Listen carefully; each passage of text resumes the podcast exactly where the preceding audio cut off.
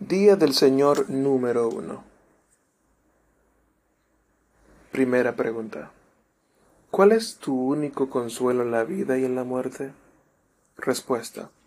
Que yo en cuerpo y alma, tanto en la vida como en la muerte, no me pertenezco a mí mismo, sino a mi fiel Salvador Jesucristo, quien con su preciosa sangre ha hecho una satisfacción completa por todos mis pecados y me ha librado de todo el poder del diablo. Además, Él me preserva de tal forma que, sin la voluntad de mi Padre Celestial, no puede caer ni un cabello de mi cabeza. Sí, todas las cosas deben servir para mi salvación. Por lo tanto, mediante su Espíritu Santo, también me asegura que tengo vida eterna y me prepara y dispone de corazón para que viva para Él de aquí en adelante. Pregunta número 2.